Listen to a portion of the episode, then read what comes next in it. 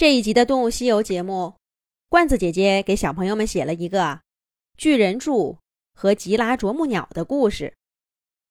漫长的旱季终于结束了，北美洲南部的索诺拉大沙漠下了一场大雨，雨点儿就像风中的沙粒一般，密密实实的砸在干渴的山坡上。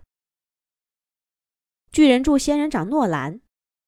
悄悄展开褶皱的皮肤，尖刺下面的吸水盘，大口大口的喝着清甜的雨水。总算下雨了，我都快成仙人掌干儿了。诺兰粗声粗气的说道：“巨人柱仙人掌是这里的古老家族，谁也说不清楚多少年前。”一颗小小的刺球，被不知道什么动物带到这里，在沙漠里扎根，用浑身的尖刺保护自己。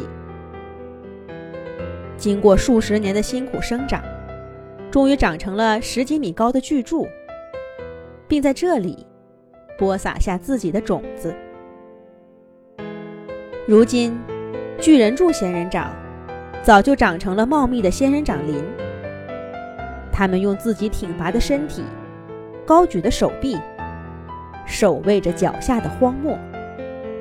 诺兰是今年长到这么高的，大概在五六年前，他突然进入了一个快速生长的阶段，浑身上下的细胞似乎每天都在长大、分裂，再长大、再分裂。几年的功夫。诺兰就长得像他童年仰望的任何一个长辈那么高了，而且他的皮肤那么饱满，他的尖刺那么硬挺。他正在最美好的生命年华中，在最意气风发的时代里。就连刚刚过去的那个旱季，诺兰都不曾有一丝一毫的怀疑过自己。他爱这个世界，他爱自己。没有什么是值得惧怕的，也没有什么是撑不过来的。他常常抑制不住的要把自己的心声说给身边的伙伴听。他是这一代最多话、声音也最洪亮的巨人柱。不过今天，倾盆大雨把他的声音。全部给盖住了，再大的嗓门儿也都成了自言自语。诺兰终于闭上嘴巴，不再言语，但他心中依然充盈着生命的满足。他一公升一公升的吸收着水分，直到身体完全忘记了旱季。雨终于停了。天边泛起红霞，温度升高了，地面的水分迅速干涸。诺兰满意的拍拍肚皮。接下来的一年，就算天上一滴雨都不下，也不用担心口渴了。诺兰，天气干的时候，你要尽量的把身上的皮肤紧锁起来。保护住身体里的水分。曾经有个长辈，远远的教导着年少轻狂的诺兰：“哼，理他呢，小心翼翼的活着，生活有什么趣？我偏要把整个身体都伸展开，我要享受阳光和干燥的风。”诺兰闭上眼睛，展开手臂。一动不动地站在灼热的阳光下。此刻，他是这仙人掌森林的一员。他又是他自己。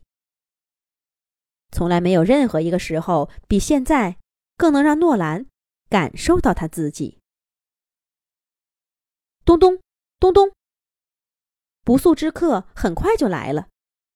诺兰先是听到咚咚咚的噪音。很快，又感觉到身体的半截处长出手臂的地方有点疼。他低头一看，立刻火冒三丈。原来是一只小啄木鸟，把它当成一棵大树，正叮叮咚咚的啄它的皮肤呢。走开，你这烦人的家伙！别以为有一张尖嘴，就能在别人身上为所欲为！诺兰愤怒的吼道。小啄木鸟抬头看看他，又低头忙碌起来。喂，小家伙，我在说你呢，请收起你的尖嘴，到别处玩去。诺兰又加上一句，可小鸟依旧我行我素。这下诺兰真生气了，他微微一运气，浑身的尖刺立刻一抖。小啄木鸟吓得飞起来，不给你点颜色看看，你还当我巨人柱好欺负呢？哼，知道我的厉害了吧？再敢来，就不是吓唬吓唬你这么简单了。诺兰气势汹汹的说道：“大家都这么干，为什么就你不同意？”小啄木鸟不服气的说道：“大家是大家，我是我，我诺兰身上不许啄木鸟挖洞。”诺兰也好不客气。小啄木鸟张张嘴巴，想飞过去，但看看尖刺，又委屈巴巴的飞走了。